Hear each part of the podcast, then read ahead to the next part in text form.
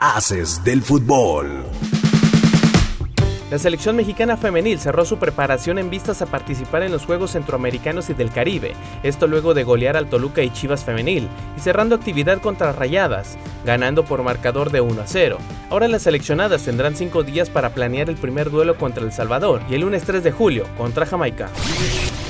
Alexa Moreno sufrió una caída mientras realizaba su rutina en los Juegos Centroamericanos y del Caribe, luego de que había empezado con gran ritmo. A pesar de esto, la mexicana siguió en su rutina, además que esto le pudo costar el oro. A pesar de lo anterior, Moreno y sus compañeras continuaron con la actividad y seguirán en la búsqueda del oro.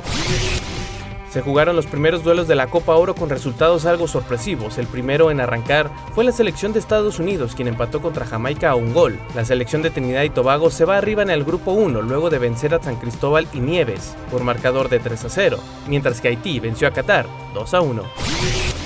La selección mexicana logró un gran debut en Copa Oro en contra de Honduras, mismo que no ofreció mayor problema para los tricolores. Ante un estadio lleno, la selección inició ganando el duelo con gol de Luis Romo al minuto 1, mismo que al minuto 23 anotaría el segundo para la causa tricolor. Ya para el 52, Orbelín Pineda anotaría el tercer gol y cerrando el marcador, Gerardo Chávez anotaría el último para cerrar el marcador 4 a 0. Ahora la selección enfrentará a Haití el siguiente jueves 29 de junio, en la jornada 2 de la fase de grupos de la Copa Oro. Mantente informado en nuestro sitio web www.afdeportes.com, la capital de los deportes. Haces del fútbol.